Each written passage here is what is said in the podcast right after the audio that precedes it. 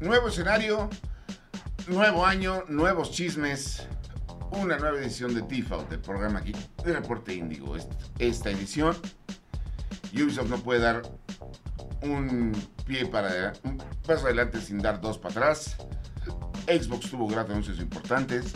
Tenemos chismes sobre una consola que puede o no puede salir este año. Y tenemos que felicitar a Neri, que también estuvo trabajando esta semana con la gente del Niño y la Garza con los estudios Ghibli. Ah, sí, sí, los primeros sabían, fui, fui ilustrador ahí. Alias el mexicano. 70 mil frames. Comenzamos. Em- empezamos. Los nerds llegaron ya. Videojuegos, películas, cómics y mucho más. Esto es Default, el podcast geek de Reporte Índigo. Entra. Caballeros, qué gusto estar de regreso en Default, el programa geek de Reporte Índigo. Y pues sí, eh, diciembre, diciembre fue un mes de mucho recalentado, de mucho cine. Y ahorita ya están pues reactivándose todo el tema de gaming. eh, particularmente, vamos a empezar con, con el señor Saucedo, que justamente nos, nos decía sobre Ubisoft. Pero pues antes de eso, señores, ¿cómo están? Bien contento de estar de regreso en Default y traerles todas las noticias más relevantes de la industria. Pues ya listo para, para todo este chisme y que sí, que esto de Ubisoft estuvo bien delicado. Hay que ver hacia dónde, hacia dónde gira esto, Es ¿no cree? yo no puedo entender una cosa. Primero contexto. ¿Qué está Contexto. pasando? Tenemos, ¿qué será, Chris? Una década de estar jugando el mismo juego de Ubisoft, pero con otros space, porque eso es lo que puedes decir. Sí, fue la década de Assassin's Creed. Sí, sí, creo que desde el primer Assassin's Creed hasta Mirage, el ¿no? último Assassin's Creed. Ah, mira, qué casualidad, el círculo se cierra en donde empieza. Sí, no, pero también tienes ahí Immortal Phoenix y todos esos más juegos. No, pues Watch ¿Qué Dogs. Immortal Phoenix sale como un glitch de Assassin's Creed. De Odyssey es- específicamente. Tenemos jugando el mismo juego esencialmente durante más de una década y Ubisoft decidió empezar en 2024 con Prince of Persia The Lost Crown, que vamos a tener reseña en un momento. Pero en general fue de, a ver, mano, ¿qué es esto? O sea, yo esperaba otra cosa totalmente diferente y no lo estoy diciendo en el mal sentido, al contrario. Yo me atrevería a decir que es el primer juego del año. Fíjate que, o sea, esperamos algo completamente diferente, sí y no. Porque, Mm. bueno, o sea, lo viene el, el estudio a cargo de, de, Ubi- de, perdóname, de Prince of Persia Lost Crown fue Ubisoft Montpellier. Y son los mismos que trajeron eh, Rayman Legends. Rayman No, Legends. pues casi todo Rayman. Este, bueno, todos los que trabajan Sí. con UbiArt. Sí, que se, que Este, se ve este pedigrí de juegos de plataforma en 2D. Y aquí simplemente le agregan los elementos de Metroidvania, regresando a la vez al, al pasado de, de Prince of Persia. se regresaron a las raíces, pero de la mejor forma, tanto en la, o sea, el sistema de batalla, la dinámica de plataforma, ver el desarrollo de la trama, o sea, yo a lo que me refería es, no esperábamos esto porque ya ves, gracias al mundo indie, tú has visto Metroidvania prácticamente ya los has visto todos. ¿Por qué? Porque es un género demasiado común. Pero cuando lo haces así de bien, Es que ahí es, donde, ahí, es donde se, ahí es donde se separan las joyas de los genéricos. Que, que bueno, hablando de las joyas, ya rápida recomendación de, de Metroidvanias tienes el caso de Prince of Persia 2 Crown que entra con tus Hollow Knights, con tus Ori and the Will of the Wisp, con tus Metroid, con tu Castlevania Retro, No, el, el mismo Action Verge Action Verge. está buenísimo. O sea, Entonces, pues durante esta semana, todos los medios y a partir de...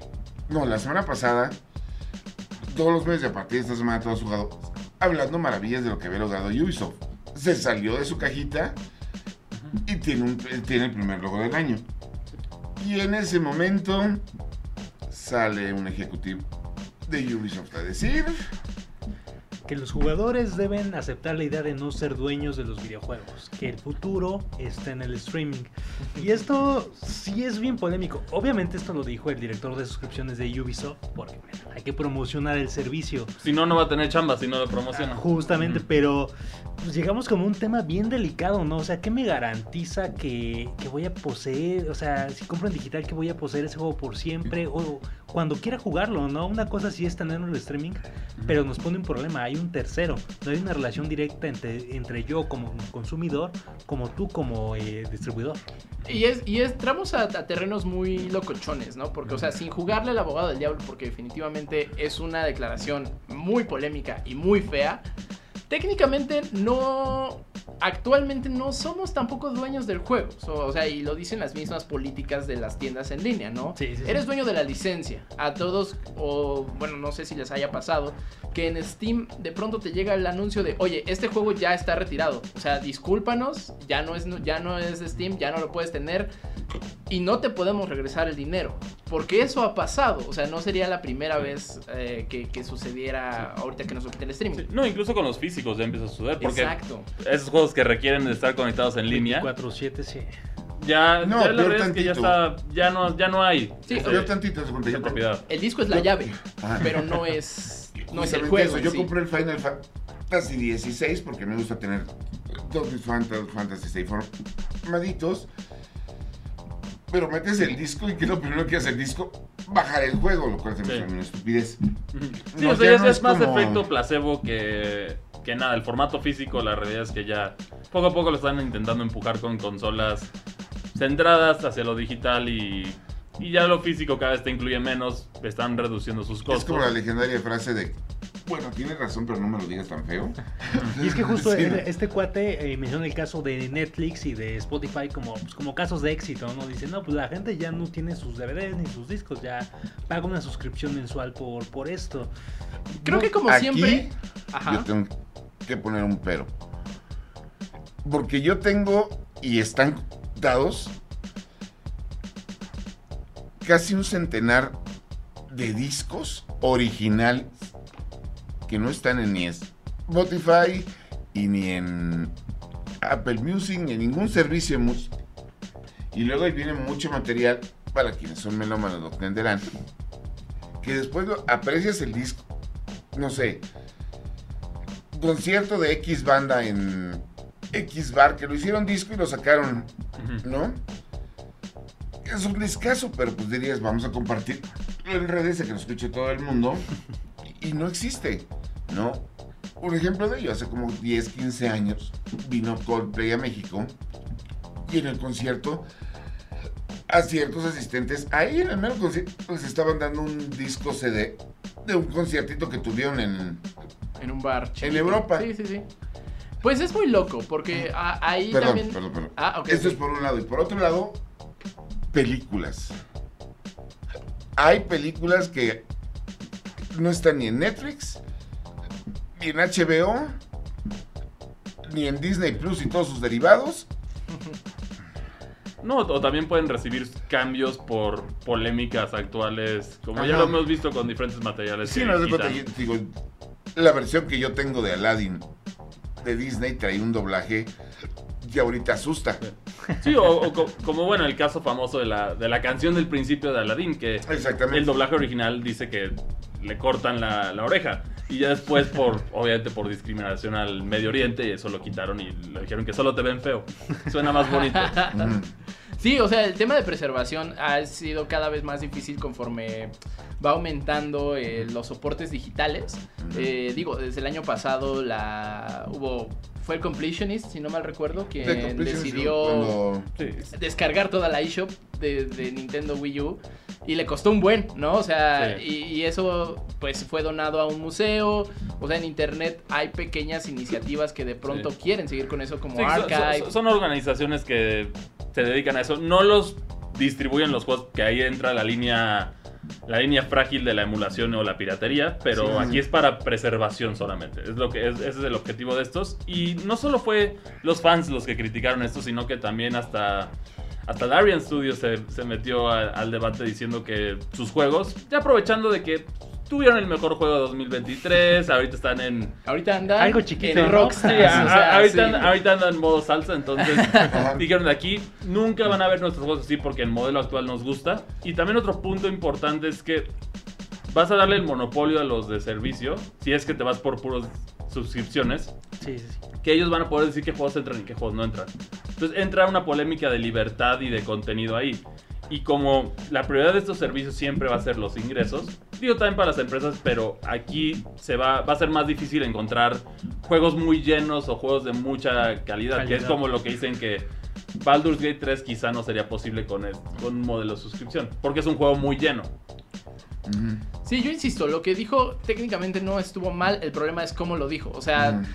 Gente de, Háblame de bonito, traje, ¿no? gente de traje, ya no, ya no den Sí, que ya, ya, ya, ya- estamos cansados de los Bobby Kotick, de los... de los richitelos. Sí, ya, ya es una nueva era para los videojuegos. No, y o sea, creo que la única persona que es tanto ejecutiva como buen, buen presentador, buen showman, pues es nada más el de Xbox. Sí, este, Phil Spencer. Phil Spencer es el único que ha so- sabido No. Y sostener. Jim. Ryan. Jim Ryan logró Ah, que. claro. Jim, Jim Ra- Jim Ryan logró que Xbox se hiciera multiplataforma, de acuerdo a los rumores que estamos viendo que ya van los juegos de Xbox. Entonces, ¿será, ¿habrá sido su plan maestro antes de salir de.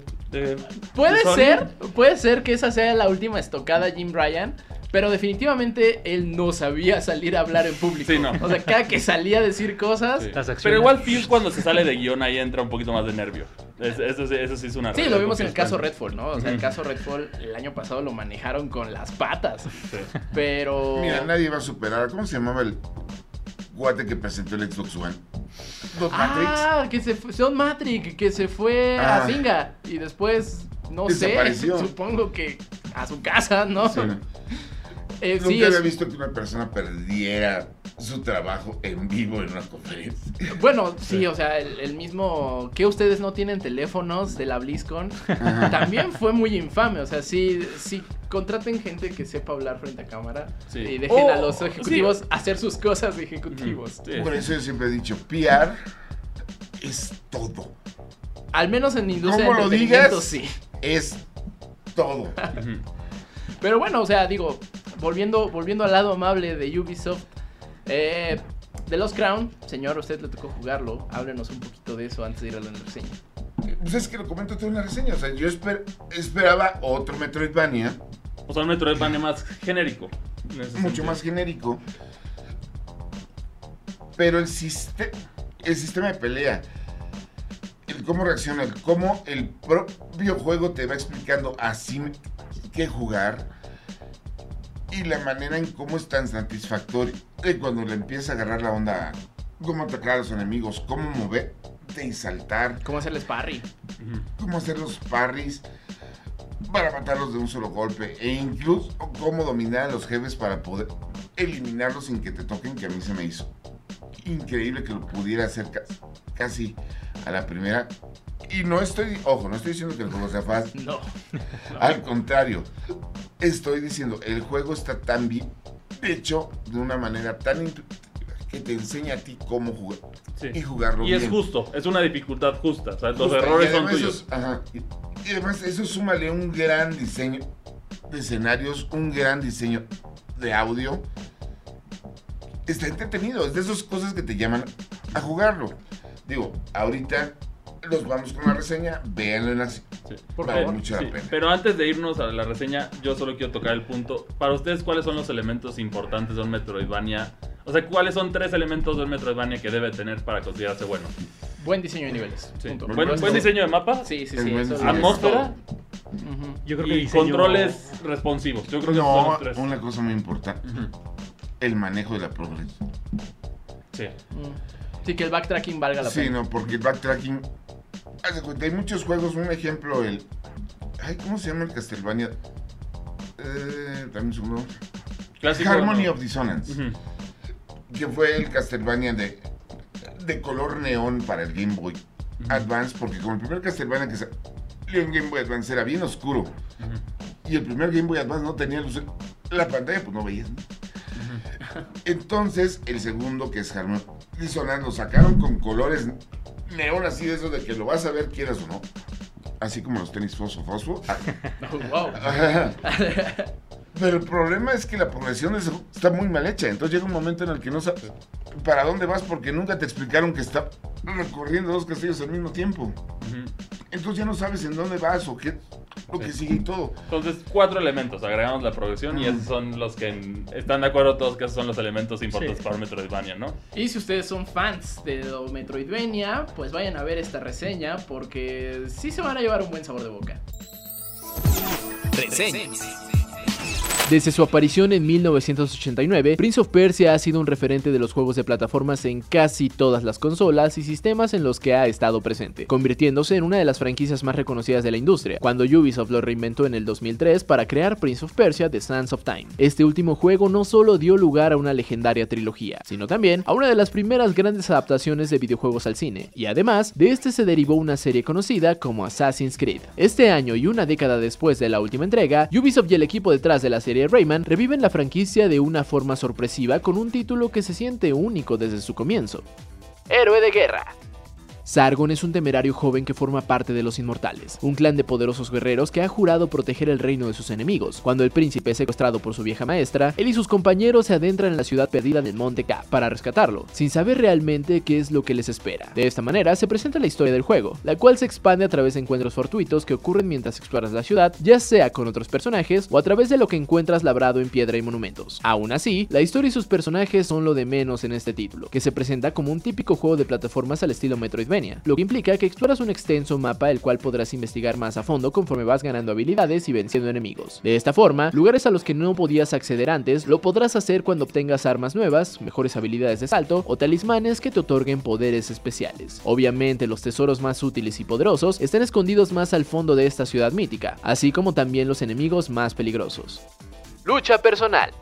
Dentro de los elementos que llamarán la atención de este juego, tenemos en primer lugar su diseño de producción y personajes, que nos entregan un título que se siente indie en su propuesta y desarrollo. El título tiene un control sólido y un sistema de juego robusto, el cual nos ofrece un extenso sistema de combate donde el ataque, la defensa y otros combos sirven para enfrentar a los enemigos de la mejor forma, pero como en los títulos originales de la serie, cada enemigo debe enfrentarse con paciencia y estrategia, pues atacarlos directamente acabarán muchas veces con tu vida antes de hacerle daño. Aunado a lo anterior, el centro del juego no está en las peleas, sino en la exploración y la forma en cómo las habilidades que vas adquiriendo las usas para enfrentar a todos y cada uno de los obstáculos que encuentras en tu camino, no solo para desarrollar la historia, sino también para obtener los tesoros que necesitarás para seguir avanzando. De esta forma, vamos desde los saltos extendidos, deslizarte en las paredes y muchas más habilidades que te permitirán moverte en cuartos y pasillos cada vez más peligrosos. El diseño de niveles en este título es casi tan grande y cuidado como su extensión. Como en todos los juegos del género, Prince of Persia The Lost Crown cuenta con un mapa que puedes consultar con tan solo presionar un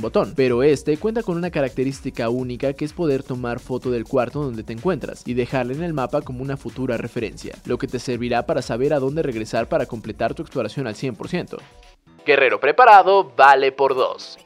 En el título encontrarás aliados que te ayudarán en tu exploración otorgándote habilidades, ofreciéndote la oportunidad de practicar tus movimientos y realizar retos especiales, así como también venderte pociones y talismanes que portar durante tu aventura. Esta opción de personalizar a tu guerrero como lo deseas cambia considerablemente la experiencia del juego, ya que mientras hay elementos que extenderán tu barra de vida o te harán más fuerte, otros suman la capacidad de señalar secretos escondidos en la ciudad y todo dependerá de lo que selecciones antes de salir a explorar. El cambio de equipo solo puede hacerse en los árboles de vida, santuarios que encontrarás a lo largo de tu aventura y que te servirán para salvar el juego y recuperarte antes de seguir adelante. Sin lugar a dudas, Prince of Persia The Lost Crown es una grata sorpresa dentro de la serie y su propio género, pues el título está cuidado en todos sus elementos hasta el último detalle como un digno representante de la franquicia que ha sorprendido a propios y extraños. El regreso a las raíces que presume este juego, a diferencia de muchos otros, no es intentar copiar lo que se hizo hace años, sino tomar todo aquello que lo hizo grande en un principio y mejorarlo para la escena actual en todas sus formas. La calificación es de 9.0. En su aparente simpleza está la genialidad que ofrece Prince of Persia The Lost Crown, un título que recupera la fórmula original de la serie y le añade los elementos básicos de un título moderno con un gameplay refinado hasta el más mínimo detalle y un diseño de niveles atractivo y retador. Este es uno de los juegos que atrapa desde el inicio y que su dinámica de juego te hace pedir más. Definitivamente, este es uno de los primeros grandes juegos de 2024. Reseñas. Bueno, esa fue la reseña de Prince of Persia The Lost Crown. Eh, ¿Y ahora? Un, un título que nos gustó mucho. Yo nada más, a mí me tocó hacer el previo de ese juego. Mm. el previo fue a la distancia, entonces estaba streameando el juego. Y algo que no me convencía o no me terminaba de convencer al principio era su estilo de arte. Ajá. Y creo que al final lo logra. O sea, es que yo, yo no estaba acostumbrado a ver Prince of Persia como con ese estilo tipo watercolor, ¿sabes? Como... Pues sí, muy UbiArt. O sea, no Ah. se, no se ve mal, pero se veía raro. Pero yo siento que los Metroidvanias tienen que tener un estilo artístico muy específico. o, sea, o sea, cada uno tiene, aunque sean diferentes entre los juegos comunes del género, tiene que ser como especial. O sea, tu Super Metroid tiene un arte muy específico que le funcionó y es sigue, sigue- funcionando a la época. Luego tienes cosas más oscuras como Hollow Knight. Entonces sí, es, es- tienes que agarrar tu, tu O elemento. tienes preciosidades como los Ori. Sí, los Ori, Ori. Ori es Ah, increíble. Ori es muy bueno. Que, que Ori, por cierto, es, bueno, originalmente estuvieron en, en Xbox, migraron a Nintendo y va con uno de los rumores fuertes de la industria ahora que Xbox está planeando llevar más juegos de su catálogo a otras consolas. Que están comenzando con Hi-Fi Rush, por ahí empiezan los rumores. Es Y- rumor, eh, ojo, sí, todo esto Sí, hay es que tratarlo rumor. con pincitas, porque es rumor, los insiders son de confianza, pero mencionan que pues ahora la intención de Xbox al no tener actualmente juegos insignia es llevar sus exclusivas y sus ¿Cómo juegos de no? servicio. ¿Qué pasó con Marcus Phoenix? Ah, exacto, pero ¿cuándo la fue la pregunta, última vez que viste Gears of War? ¿Qué pasó con. Ay, se me fue. Con- ¿Cómo se llamaba este del casco verde? Eh, con el jefe maestro. Con el jefe maestro lo que pasó es que el juego que ya se había confirmado que existía según esto, el Battle Royale de Halo, ya se canceló. Nunca fue confirmado de manera oficial, pero aparentemente después de dos años y 100 personas trabajando en este proyecto se canceló. Y me, encanta, y me encanta que digan, o sea, que Halo Infinite técnicamente es un éxito porque tiene jugadores fieles y es como, sí, pero son como 10 personas. No, ya, ya están subiendo los números. Ya están subiendo, están son subiendo los 11. números porque por el regreso de Forge y ahora sí finalmente estás, después de tantos errores, ya finalmente le están dando el contenido que la gente quería. Entonces ya, ya está regresando. O, O sea, sea, ya está figurando de el. La online, ¿no? Pero... La referencia actual de Halo es. Murió en risa. Salió el tráiler de la segunda temporada y a nadie le importó. Porque No, no, o tiene sea, el casco. Ya nadie se acuerda de que Halo Infinite iba a seguir, te- iba a tener actualizaciones constantes Iba a de ser de, historia. de 10 años, iba a ser de 10 años. Justo. No, yo era de los pocos que le importaba la historia. Yo sí estoy esperando y sí sentí que me robaron la historia de Halo Infinite. Más porque es que el problema es que Halo 5 es el problema de la historia. Porque no, te cambia- 3-4-3 es el problema, pero ok. Pero bueno, o sea, en el sentido de la narrativa de la historia, es como lo que le está pasando, como lo que le pasó a Star Wars con el episodio 7. Que Ok. ya cambió tanto la dirección de la narrativa por algo nuevo, que si regresas para tratar de arreglarlo, es solo como tratas de arreglarlo rápido, que fue lo que tuvimos con el último Jedi. O en este caso con Halo Infinite, que Halo Infinite lo logró mejor, pero ya, ya, Ya está- estabas ya obligado está a el- leer todo el material, to- a ver, tenías que leer muchas cosas para entender lo que estaba pasando. Y eso es lo malo, o sea, si tú juegas algo tiene que explicarse dentro del juego, o sea, Sí. no tengo que recurrir a otro Sí. a otro material. No, los Halos de antes era una historia que se Era escucha. y- redonda. ah, ¿quieres conocer más del Ahí universo? Está hecho- la novela, que también está Fall of Reach, muy recomendada. Hay muchas Ghost of Onyx, novelas Sí. muy recomendadas. Pero no, no tenían que ver con el canon en sí. Ajá, no eran como esenciales. No eran obligatorios. Ajá. Esa es la diferencia. Ay, lo hubieran resuelto como con las películas de Halloween. Todas las películas antes de esta ya no valen. Sí, un, reboot. Un reboot. no hubiera. final. No, un reboot completo. Uy, mi- ese, sería mi sueño de Star Wars, ¿eh? Un reboot de la, trilo- de la última trilogía sería el sueño. No, yo diría que esas tres. Pero te van a dar una película No nos dirigida vamos por a Taika meter en Waititi. Star Wars. por- No nos Sí. vamos a meter en Star Wars, por Pero, favor. pero bueno, ahora sí regresando a información oficial de Xbox, porque ya pasamos de los rumores que estaría padre que llegaran a Nintendo Switch, a PlayStation los... Sí, el mismo los- Phil Spencer ha, Sí. ha- ha sido su, su idea, ¿no? Sí. De, oigan, queremos que, Xbox se acá. juegue en fuera de Xbox. Eso está padre. Pe- Pero bueno, tan el día de hoy se celebró el Developers Direct, que nos iba a revelar nueva información de los títulos, que en ese momento no teníamos mucho para este año más que posiblemente el lanzamiento de Hellblade 2.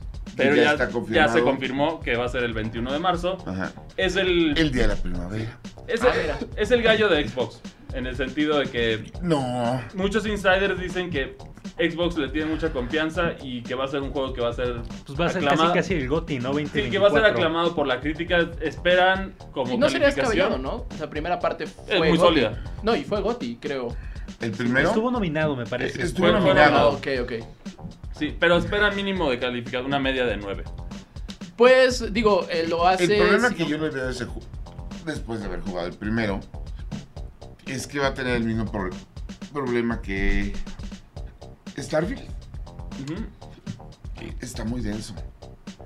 Es muy Sí, no es de para nicho. todo el mundo, no es para todo el mundo. Pero sea- bueno, ganó Baldur's Gate que es de, es de nicho. O sea, Sí, no. es más nicho que Baldur's Gate. Pero haz de cuenta, un juego que está tratando de manejar alegorías referentes a las enfermedades mentales, como lo es, La esquizofrenia. Sí, Sí. no es lo mismo que un RPG donde te puedes acostar con osos. sí. Digo, Puedes hacer más en Baldur's Gate, la pero. comparación, pero los osos son más accesibles que la esquizofrenia. ¿no? O sea, de- Sí. y disculpen mucho la frase, sé que se puede malinterpretar de muchas formas, pero es que es así. O sea, Sí, yo o sea- no siento que mucha gente En términos internet, sí. Ajá. o sea, en mi, en mi pesar, a mí me costó mucho jugar el primer G. Porque sí me mandaba a la fregada lo que estaba pasando en el juego. Y eso te va a limitar mucho. sí. Como producto, como creatividad, no dudo de su calidad. Pero yo le veo mucho más éxito comercial, por decirle así, a Indiana Jones. Que, que justo, pasemos con eso. Indiana Yo Jones. sé que Indiana, yo, yo siento que Indiana Jones se va a llamar The Great Circle, más o menos justo como habían dicho. sí. Eh, Troy Baker va a ser Indy, el profesor Jones, pero no sé, eh, va a ser un juego en primera persona y, híjole, no sé qué tan viable sea esto para Indiana Jones porque yo esperaba Yo creo que puede quitar los comparativos con los otros Indiana Jones del mundo de los videojuegos, ¿no? Sí. Estamos hablando de Nathan Drake y de, Tom- de Lara Tom- Croft. ajá. Entonces, yo creo que es darle un giro diferente para que tú seas Indiana Jones. Pero en primera persona se corre mucho el riesgo de que, por ejemplo, un juego que igual mete mucho exploración y parkour, eh, Dying Light es en primera persona. Está divertido, pero personalmente Dying Light yo no lo aguanto más de dos horas, porque me marea. Es que hay No, mecánicas es mucho que- movimiento. Pero por ejemplo, Resident Evil Village sí tenía tan elementos de exploración y Pero- es un juego muy sólido. Pero no es tan frenético como una aventura Indiana Jones, ¿sabes? No es tan rápido. Bueno, estás huyendo de... Bueno, ciertas Ajá. partes, ciertas partes y cuando entras a la cueva O sea, lobo, yo sí. me acordé ahorita de Mirror's Edge, justamente cuando estábamos viendo Indiana Jones.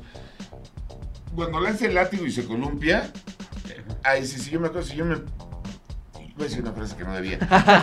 En Metroid, cuando tenías que hacer eso, de lanzar el... el- Sí, el, el, el grapple. Y, y Mirror's Edge solo lo pudo hacer una vez, Ajá. porque su segunda entrega es horrenda. ¿Hubo un Mirror's Edge 2? ¿Hubo un Mirror's Edge 2? No, no, Ah, así de no bueno te es que molestes, no te no te molestes, sí.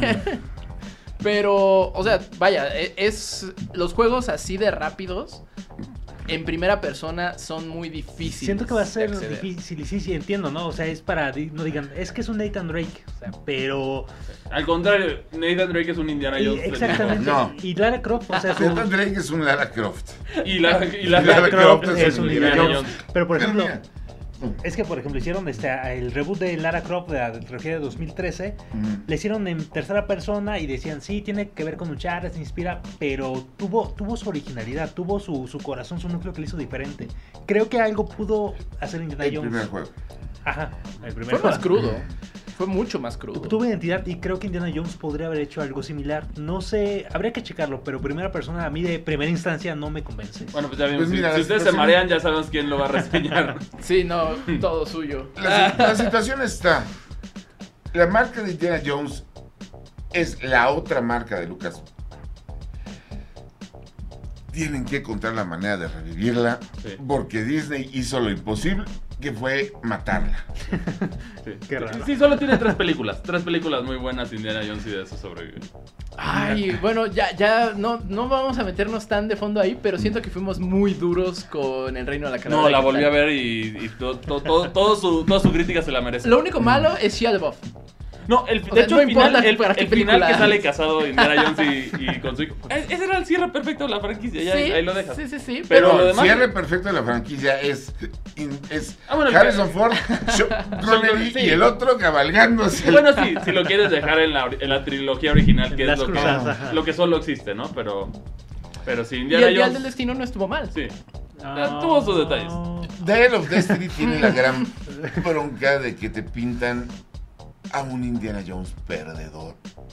Y además perdido. Porque ya está viejo. O sea, sí, pero, No, pero- es que Lucasfilm tiene un, un fetiche Sí. con a los personajes ya ancianos ponerlos como perdedores. Luke Skywalker, Indy, que busquen otras Bueno, historias. ¿qué es, qué es Kathleen Kennedy? Tiene Kathleen una, Kennedy. un- una, una Sí. fan por hacer eso. Y bueno, también el cine moderno ha estado haciendo mucho eso de, de atontar a los personajes varoniles, ¿no? Por decirlo así.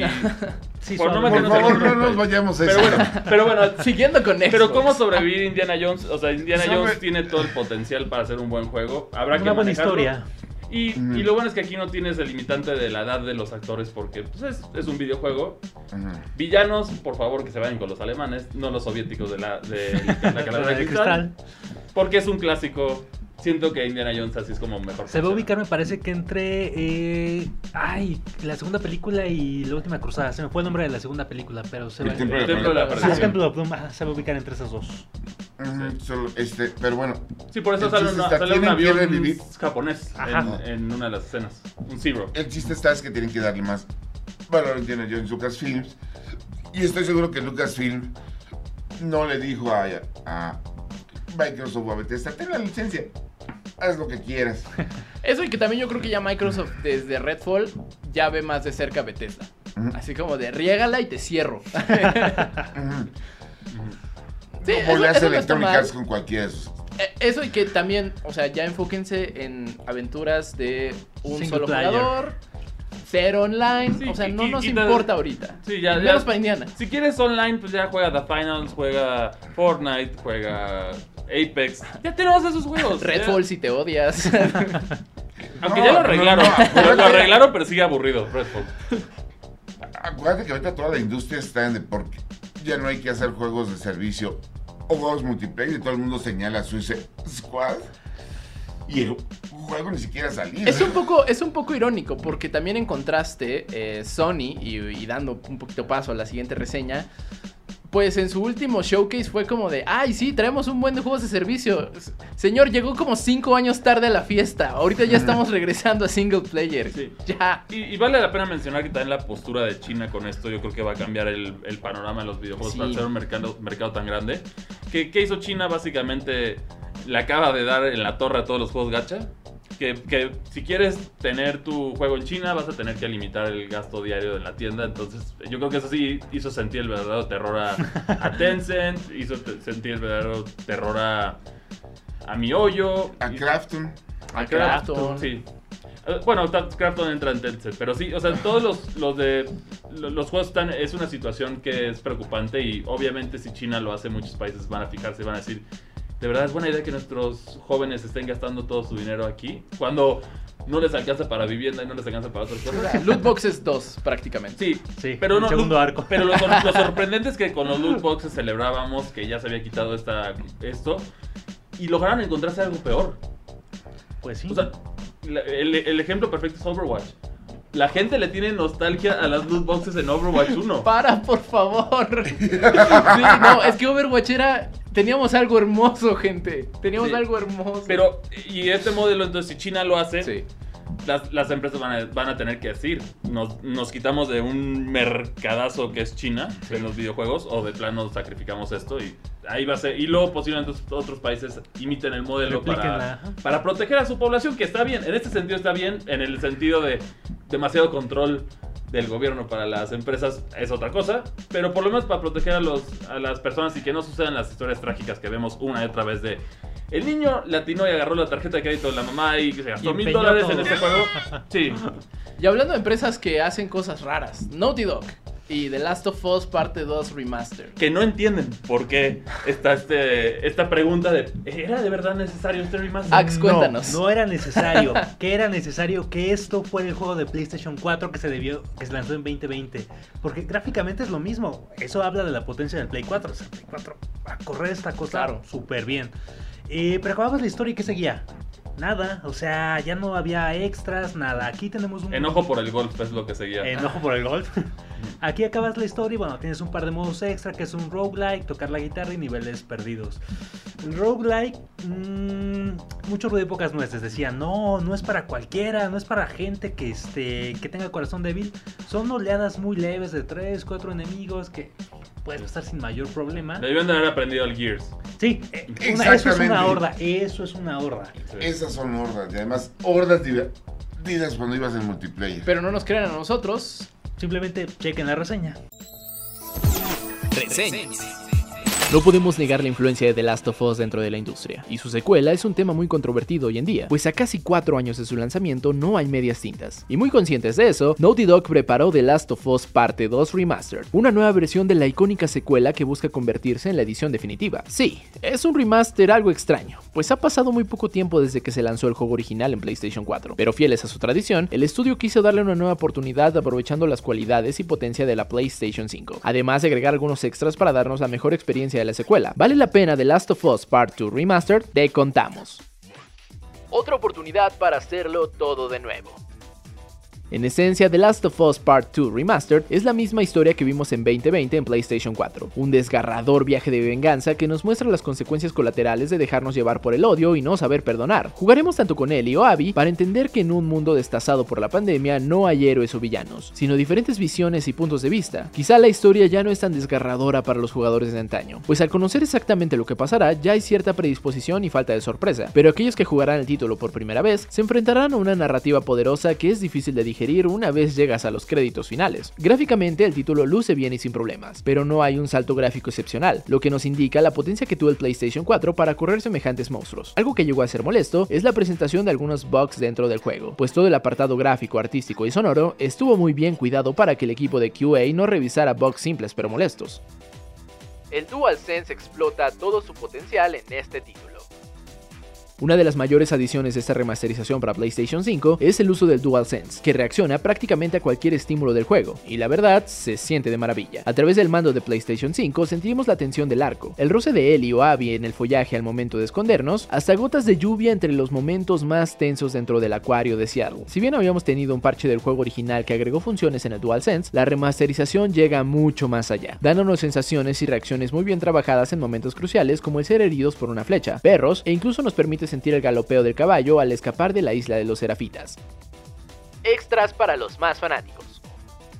El plato fuerte de esta remasterización son todos los extras que nos prometieron, entre los que está el modo roguelike llamado No Return, tres niveles descartados originalmente y la posibilidad de tocar la guitarra libremente con Joel, Ellie o el propio Gustavo Santaolalla, el afamado compositor de la banda sonora. Como dato importante, estos extras están disponibles desde el inicio del juego y no necesitas haber acabado la campaña para disfrutarlos. Respecto a No Return, es una gran adición al título y algo que garantiza horas de juego tras acabar la historia y si bien es entretenido, no es ese desafío mortal que nos prometieron los desarrolladores. La mecánica simple. Tenemos que elegir a un personaje para hacer diversas misiones enfrentando lobos, serafitas o infectados con diferentes objetivos como eliminar a todos los enemigos o sobrevivir a las hordas. Todo para al final llegar a un enfrentamiento con los jefes. Nuevamente insistimos, No Return no es aburrido, pero muchas de sus misiones son bastante tranquilas y sin desafío aunque aumentes la dificultad. Puedes terminar fácilmente gran parte de los niveles sin mayor complicaciones, pues las hordas se limitan a 3 olas de 4 o 5 enemigos. Lo más rescatable aquí sin duda es el enfrentamiento con el jefe, el cual sí nos da un buen desafío que debió estar presente en todo No Return. Un complemento a la historia. Respecto a los niveles perdidos, son tres pequeñas experiencias que no llegaron al juego final, y solo nos sirven para complementar un poco la historia, por lo que no es recomendable revisarlos una vez que se haya terminado la campaña principal. Al ser un producto sin terminar, hay algunos errores comunes de cualquier versión temprana de desarrollo, como problemas de sincronización de diálogo o físicas. Respecto al modo guitarra libre, no es una especie de Guitar Hero dentro de The Last of Us, es una pequeña mecánica ideal para aquellos que saben tocar la guitarra, pues el DualSense funciona con la misma lógica de una guitarra real. Al final de Last of Us Part Part 2 Remastered es una buena forma de volver a jugar el frenético título y una excelente forma para prepararnos para su segunda temporada de la serie de HBO. Su gran y polémica historia, buen apartado gráfico e interesante extra lo hace un buen juego para comenzar este 2024. La calificación es de 9.0. Con su llegada de forma nativa a PlayStation 5, The Last of Us Part 2 Remastered es la experiencia definitiva de la secuela, y lo que debió haber sido el juego en su lanzamiento original en PlayStation 4. Su gran apartado técnico, historia memorable y buenos extras con muchos contenidos desbloqueables son un gran incentivo para jugarlo, y suficiente para ignorar algunos pequeños bugs. Reseñas. Y bueno, esa fue la reseña de The Last of Us Part 2 Remastered. Nada más rápidamente, vamos a hacer un recuento. Tenemos The Last of Us en PlayStation 3. Tenemos The Last of Us 2 en PlayStation 4. No, no, no, se te fue el remaster antes. Ah, sí, fue cierto. antes el The Last remaster. of Us parte 1, Que Remastered. salió un año Para Play después. 4. Un año Para Play después 4, del lanzamiento del original. Ahora sí, The Last of Us parte 2. Tenemos The Last of Us. Parte 1 para parte Play 1 para 5. Play 5. El remake. El, Luego- el remake, sí. Parte 1 para PC. Muy feo, por cierto. Ujú. Em, Y, Y ahora el, este. el- el remaster del, del 2. 2. o sea, tenemos 6 entregas de De 2 dos. juegos. Porque se canceló Fractions, que según iba Fractions, que según iba a tener historia. Naughty Dog, ¿qué rayos? O sea, digo, está muy divertido, pero ¿qué Ya, rayos? ya cansa tanto Ya. remaster, o sea, ya, ya, ya. Me recuerda el meme de. Jimmy Neutron de. Pues para el lo de- presentaste la otra semana. Para las calificaciones que recibí, yo no lo vi tan cansado. Es que tampoco puedes. Yo siento que tampoco puedes tirarle tierra al juego porque es un juego. Es una Es- historia muy buena. El gameplay es sólido, entonces siento que aquí Ajá. simplemente es. No es necesario, es lo único. O sea, es un juego bueno, entonces sigue siendo bueno, pero no es necesario en ese sentido. Mira, por 10 dólares actualizar está bien. O sea, si tienes la versión de Play 4, pagas 10 dólares y lo tienes. Pero pagar 70 dólares yo no lo haría. Ah, eso sí, Y también todavía es, nos falta el remake. es precio El completo. remake que va a salir en PlayStation 6. Sí es cierto. Precio completo si no tienes la, la versión original. O sea, es. Váyanse muy lejos. No, es. O sea, ese juego es de 30. Mira, yo podría quejarme lo mismo, pero he comprado más de seis veces el Mega Man. O sea, El Mega Man 2, así que bien. Call of the Lamb les está dando. A ver, yo soy poder- aficionado de Pokémon, yo sé lo que es gastar tu dinero una y otra vez a una empresa sin importar lo que... Con el mismo juego. Call of the Lamb les está dando ay, actualizaciones continuas gratuitas. Ay, viste, Vi- hay una curiosidad en Call of the Lamb que vale la pena mencionar. ¿Qué pasó? Que uno de los nuevos personajes agregados, que es un perrito, fue un homenaje del creador del juego porque su perrito se murió, entonces Oh. lo, lo quiso hacer eterno. Y obviamente toda la red, es uno de los personajes que puedes llamar a tu culto. Ajá. Y obviamente ya se hizo viral y entonces lo voy a proteger para siempre. También ya hay perro. Sí, También ya hay ajolotes y eh, relaciones sexuales. Sí. Ah. Eso está raro. Vayan a, vayan a jugar. Estamos está hablando de osos hace rato. No me vengas con que esto está raro. Sí, que bueno, es un gran juego. Cult of the Lamb ya logra manejarse bien en sus redes y, Sí. y, y todo El- lo han hecho. Han Vayan hecho a un gran seguirlo a trabajo. Twitter, es muy divertido. Sí. Pero bueno, Y bueno, pues dentro de lo que más está ocurriendo en el mundo de los videojuegos, una cosa que me llamó la atención es. La película de Five Nights at Freddy's costó alrededor de cuántos millones de dólares. Unos 20 millones. Sí, como 20. Y recaudó Ya. unos 10, me parece. Y Five Nights at Freddy's se trata de animatronics de restaurante que se vuelven malos. Y misteriosamente después del hitar, no los juegos, la película, la cadena de Chuck E. Cheese en Estados Unidos acaba de anunciar programa de televisión, videojuego y película. Que no le va a funcionar porque no tiene el elemento de terror, pero. Pero bueno, ahí está, ahí está. Eh, bueno, pero son juegos licenciados. O sea, son juegos que cuesta hacer 3 pesos. Y si vendiste 5, ya la hiciste. Oye, no te metas con el Pepsi Man. Pepsi Man, Pepsi Man era muy God, bueno. God. Sí, ese sí era God. Es de los pocos juegos licenciados de marca que, que sí valían la pena. No, también el del Burger. El de los dos del Burger King. Hubo, hubo dos buenos y hubo otros no tan buenos. Hubo dos buenos y uno muy malo. Todos para 360. Va- Vámonos a, a un deep cut de, de internet y videojuegos. Hace dos años, me parece que sí fue durante pandemia, eh, descubrieron que había una, una 3DS edición McDonald's que solo le daban a empleados japoneses con un cartucho de capacitación de McDonald's. O sea, eso fue hace mucho tiempo. No es cierto, no era, ni siquiera era 3DS, era una DSi. Y hu- hubo gente que la buscó incansablemente, pero y una vez lo consiguieron, les faltaba un código que nadie tenía. Entonces se fueron a hablar con los developers. O sea, hicieron toda una locura para conseguir este software de entrenamiento. Eh, que técnicamente no debió haber salido al público, pero ahora ya hasta hay una versión de, de emulación allá en línea. Entonces, ese creo que es el juego de, de marca más... bueno, que, que yo, que yo sí valdría la pena destacar, a pesar de que no era para todo el mundo. Nada más por lo difícil que fue encontrarlo. Sí. Y lo caro. Sí. Y, y bueno, ya de, No, de- cuando podías, perdón, comprar tu cartuchito para 10 en el Muse- Museo de Louvre en Francia y te iba narrando todo el museo. Sí. O Y la y- y la versión Y en tu moderna. idioma. Sí, y la versión moderna era el 3DS con un QR. Lo escaneabas y ya te permitía.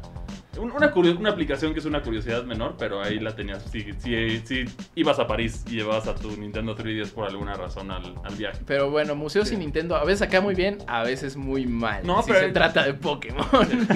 Sí, pero, pero bueno, no, ahorita está marchando bien. Eh, Te tenemos el Museo de Nintendo que va a salir en Japón, que pinta muy bien. Se ve bastante chido. Sí, y tenemos también el caso de las. De No solo ya, ya pasarnos del, del software, ahora pasarnos al hardware que hay. Hay muchas noticias emocionantes, ¿no?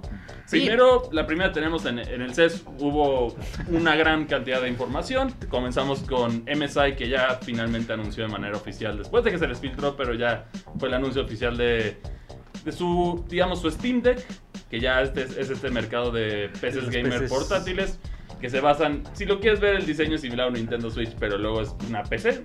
Es la manera más sencilla de decirlo. Y es MSI, una copia de la copia de la copia de la copia. y MSI Club presenta cuestiones interesantes. Tiene, corre en Windows 11, lo cual es. Esta es de las primeras consolas que de hecho, eh, o le- si no mal Sí, que recuerdo... corren de manera nativa, Windows 11. No, no, no, no, eso lo hace ya desde la Rogue Ally. Ujú. Pero este es interesante porque no corre en AMD, su procesador es Intel. Sí, que, Eso que- está chistoso. Sí, que pensando de la tecnología asiática sería más enfoque allá. Ajá, pe- digo, todas las consolas portátiles, bueno, todas las PCs portátiles eh, que no son laptops, bueno, raro, se llaman, Zen- eh, corren sobre AMD Zen 4 y esta corre sobre un procesador Intel. Habrá que ver qué tal corre Intel porque se estaba quedando un poquito rezagado de ese lado de potencia. Eh, digo, no es mala onda, pero pues es lo que estaba pasando. Y pues a ver si no llega tarde a la fiesta, ¿no? Ya tenemos la Steam Deck, ya tenemos la Rogue Rogue Ally, ya tenemos Lenovo Legion Go, ahora MSI Cloud, a ver de Sí, qué... Con un costo de 799. O Muy- no, 699. Muy 699. similar, muy similar a su, A su contrincante, a sus competencias. Eh, y esta no tiene como que algún gimmick de hardware diferente. Digo, la Legion Go se le puede quitar la- los controles. Nintendo Switch. Eso estuvo bien raro porque todo el mundo cuando la presentaron, pues, A ver. no faltábamos quien preguntamos, oye, Son pero se hacen dos controles. Ah, no, eso no se puede. ¿Y para Ah, qué? ¿Me estás diciendo que la PC Master Race se volvió consola? Es hacia donde está yendo. es que la portabilidad lo es todo. O sea, digo, sí es muy divertido jugar a eh, 60 FPS, 4K con velocidad de refresco a 120 Hz. En tu pantalla también me parece. Pero pues también está divertido subirte al camión y seguir jugando, ¿no? Bueno, zona- dependiendo Bueno, de ¿qué depende de la zona, depende de la zona, pero bueno, no sé, o sea, vaya, salir de tu casa, eh, estar en una sala de espera y poder jugar. Eh, digo, cosas que no sean Candy Crush, pero eh, esto habrá que ver sus problemas de, de rendimiento con este procesador, sus temas de calentamiento, porque ninguno lo ha logrado La superar. tecnología de refrigeración de MSI es buena. Sí, Entonces, eso puede ser el, ar- el- el arma extra. Porque si el Rogue Ally, en cuestión de potencia, a mi parecer es el mejor. buenísimo. Des- bueno, pues, antes de la revisión del Steam de Colette. Pero el problema de la Rogue Ally, el único que yo por eso me, me estoy esperando a la segunda generación de Rogue Ally, es que sí, sí te puede dar quemaduras. de O sea, digo, si lo juegas en diciembre está chido porque hace frío. Ahí, toda la familia, ¿no? Todos alrededor de la roca. Pero, pero sí, lo, pero sí, ese es el problema de estas consolas. Que es lo mismo que está pasando con los celulares que ya, en teoría, ya pueden correr juegos, Sí, sí, sí. pero a ver, ya llegan a, a Un 35, punto que- 40 grados, ya, se- ya, ya llegan a 40 y tantos grados de calientes. Eso pasa mucho con los iPhone también. Aquí hacemos corte A cuando la gente se quejaba que se supercalentaba PlayStation 3. y, y para demostrarlo se ponen a freír. Sí, o sea, el calor, el calor siempre ha sido el enemigo de todo hardware. Eh, creo que nadie, en realidad nadie Es se salva. Todas, todas las consolas y revisiones que hemos tenido siempre tienen una bronca de calentamiento. Pero hay unas más icónicas que otras. Tenemos Sí. la turbina PlayStation 4. que Ah, aerolíneas PlayStation 4, súbanse todos a bordo. Nintendo Switch sí se sobrecalienta también. Pero sirve como ventiladorcito por el aire. Sí. Sí. Pero pues eso del lado del hardware, eh, también Nvidia eh, pues estrenó su tecnología, su nueva versión de DLSS. Sí. Se ve bastante bien, pero volvemos a lo mismo. ¿Era realmente necesario? Ya se veía muy bien. Y hablando de necesario, también tenemos a Atari. ah, sí, para Que- los nostálgicos. Sí, que, que bueno, Atari está presentando sus nuevas máquinas arcade, que son esos emuladores de todos los juegos de, su, de la época dorada de, Sí. de Atari. Ujú. Pero en este caso también enseñaron otro que era el mismo modelo de consola portátil que ya vimos desde Nintendo Switch. Pero el problema aquí, yo he visto muchas reacciones. Digo, si bien es interesante, también he visto mucha re- reacción negativa porque es. Este en ese sentido, básicamente, sí es un emulador de, de juegos retro ya. Y No- jugador caro. Sí, una- sí, un emulador caro. La Digo, ventaja es que no se calienta. Sería el colmo. Sí. Estás atrás del partido. Ah, no, se ve más estético, eso sí puedo decir. Si, si- si eres fan de Atari, sí. O sea, yo creo que solo es para alguien, o sea, muy, muy fan de Atari, porque fuera de eso yo no gastaría, creo que eran cuántos, 700 dólares. No, no, no, eran menos. No, era menos. Creo Era que estaba 300, como... 300 ajá. dólares. Pero igual, Bueno, es sí, es De demasiado. todas maneras es demasiado para, para gráficas de un Como- cuarto de bit. como Sí, diría- como pero diría- se desfiltró raro. La situación fue que un youtuber en el CES las presentó. Entonces Atari en las redes fue como de, uy, ¿por qué, por qué la pusimos ahí sin anunciarla? Cuando cualquiera puede ir a grabar y subirlo. Y pues, efectivamente ahí tuvieron que... Que retuitearon, Sí. dijeron, ah, sí, pasen a verla, está Mira, ahí. las filtraciones desde hace como tres años, yo estoy seguro que ya son más parte del marketing, güey. Es que hay parte y parte. Por Wolverine ejemplo, llorando. Rockstar, Rockstar definitivamente tuvo dos No, no, no, muy cuando fuertes. te das cuenta que el- la filtración es parte del marketing, Es justamente demandan. como Rockstar, de que Sí. además después de la filtración escuchas claramente como alguien corta cartucho. No, O, cómo lloran o cómo el hijo le arruinó la vida a su papá. Entonces, Dependiendo de la, de la, de la diferente El situación. tipo de daño. Y ahora tengo ganas de comprar Bitcoin después de ver el tráiler de GTA 6. Raro, raro. Ujú. Pero sí, o sea, digo, lo- volviendo un poquito a lo de Atari, pues está muy caro. O sea, digo, como, como usuario de PC, con eso te armas algo mejor. También en, No, la- pues te compras un Switch. Justo. Todo. Y justo de Switch, o sea, también en la CES, aparentemente se filtró la fecha de estreno de la Nintendo Switch 2, pero fue una onda bien curiosa porque la presentó Game Shark. Para quien no recuerde, en los tiempos de hace 20 años, había una onda que se llamaba Game Shark que era pues, prácticamente cheats para tu juego. No, No te hagas, no, no 20. sacaste la, no, no- Sí. no sacaste las No, Como 999. 30 años, 30. eh, no. Ah, es que Sí, te estaba estás- chiquito. Muchos acabaron contra con Game Shark. Lo siento. Si no conocían Sí. el Konami Code, Lo, Game lo- Shark. lo siento, pero sí, o sea, muchos conocimos Game Shark y Game Shark presentó su nueva eh, su nuevo producto, Game Shark eh, IEA, que justamente recurre a la inteligencia artificial y en su comunicado de prensa dice, va a salir el mismo día que la próxima consola de Nintendo, es decir, un 2 de septiembre de 2024. entonces, ¿qué? Cosa que no va a ocurrir. Sí, no, no creo que. Siento que es muy temprano para la consola de Nintendo que va a salir en noviembre. Es más, me atrevería a decir que pusieron esa frase en ese Para, comunicado para, para, para hacerlo viral. hacerlo viral. Y hacerse conocer, ¿no? De "Ay, otra vez aquí Ah, estamos mira, bien. está Eh, bien. ¿Se Shark". acuerdan de Game Shark? Aquí está. Ah, Volvió en forma de filtraciones.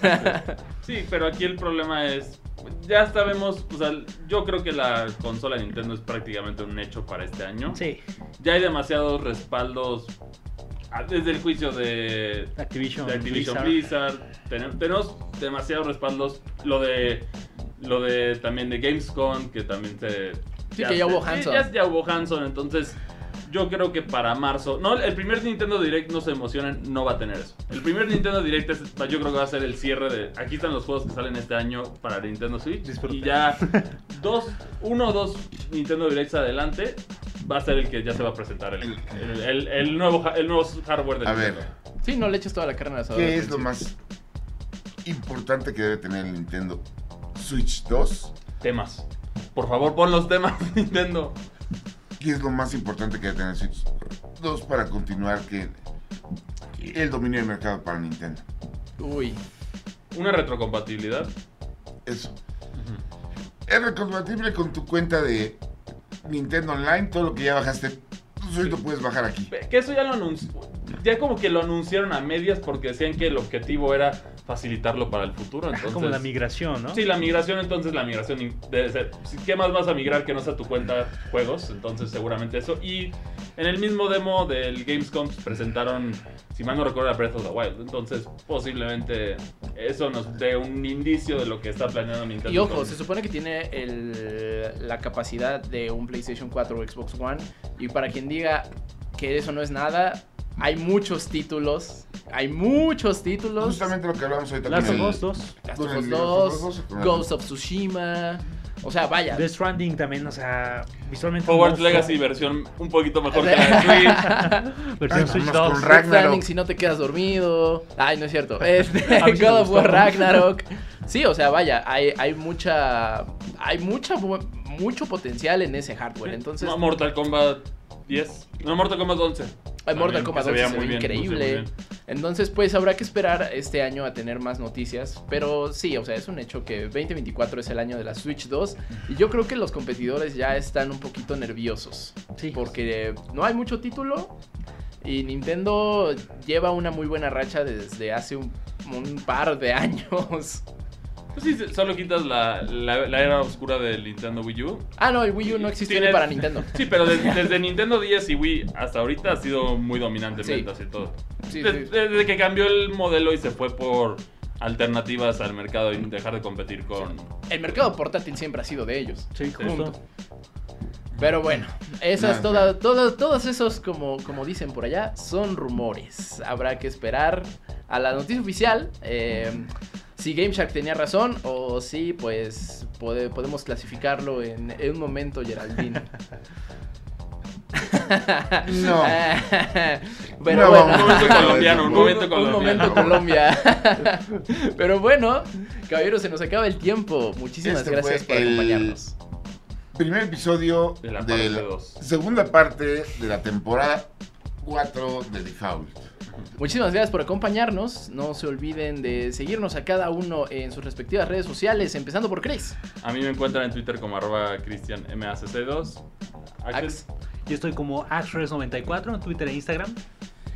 Y yo soy Acebre, que ese está escrito al revés. Ese es un gran nombre. Pero bueno, a mí me encuentran en Twitter como arroba sir-bits. Por favor, por favor, no se olviden de seguir a Indigo Geek MX y Reporte Indigo en todas las redes sociales. Porque pues ya estamos de vuelta con los podcasts, con las reseñas, con los previos.